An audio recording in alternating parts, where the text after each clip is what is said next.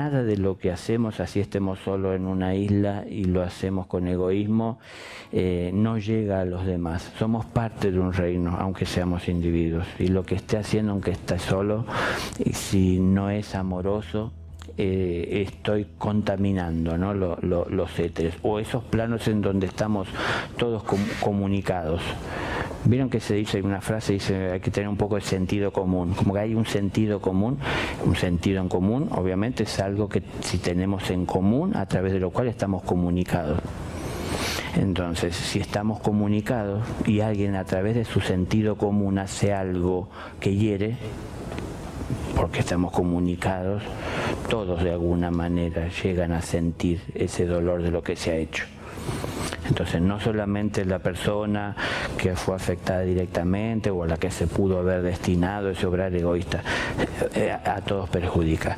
Así es en muchos planos, ¿no? En el plano mental, en el plano emocional, no, solamente en lo físico. En los periódicos, en las noticias aparece lo físico lo que ha, habido un, abuso, un exceso, una inconsciencia, eh, pero mucho de todo esto que aparece, lógicamente, eh, a ver, no, no, representa ni una pequeña parte de todo lo que hacemos en realidad, que no aparece en los medios.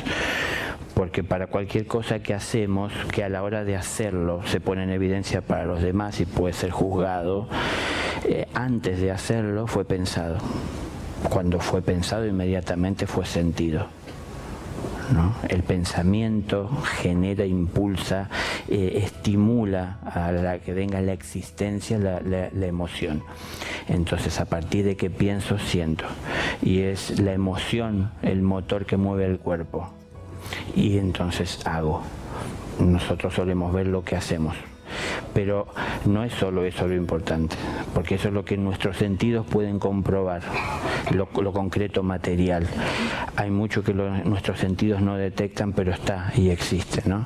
Hay muchas personas en marchas pacíficas por la paz, no sé, eh, marchando por las calles con sus pancartas, sin intención de dañar a nadie, que muchas veces de entre medio de esas personas pacíficas, uno que se atrevió a hacer algo que no es lo que salieron a hacer y a lo mejor se puso en contra de un oficial o arrojó una piedra, estimuló a todos los demás que estaban guardándolo en su interior, esto, ¿no?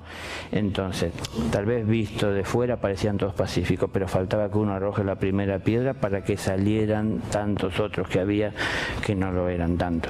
Em, las apariencias engañan, en realidad nos asustamos por lo que vemos en los medios, y parece ser que hay mucha violencia, pero eso no es nada comparado con lo que hay en realidad. En nuestra propia vida, ¿no? Nosotros no llegaríamos a hacer esas barbaridades que leemos ahí, pero hacemos muchas otras que no son lo suficientemente grandes o valiosas o reconocidas para aparecer en un medio de difusión. Pero tenemos mucho egoísmo dentro. Y ese egoísmo que muchas veces no, no, lo vivimos con la intención de dañar a otro, sí lo vivimos porque es egoísmo desde la intención de alcanzar lo que son nuestros objetivos.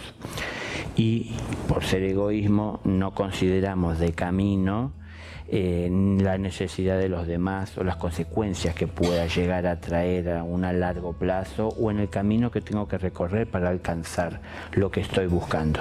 Me pongo en la cabeza lo que quiero y no miro por dónde voy, ¿no?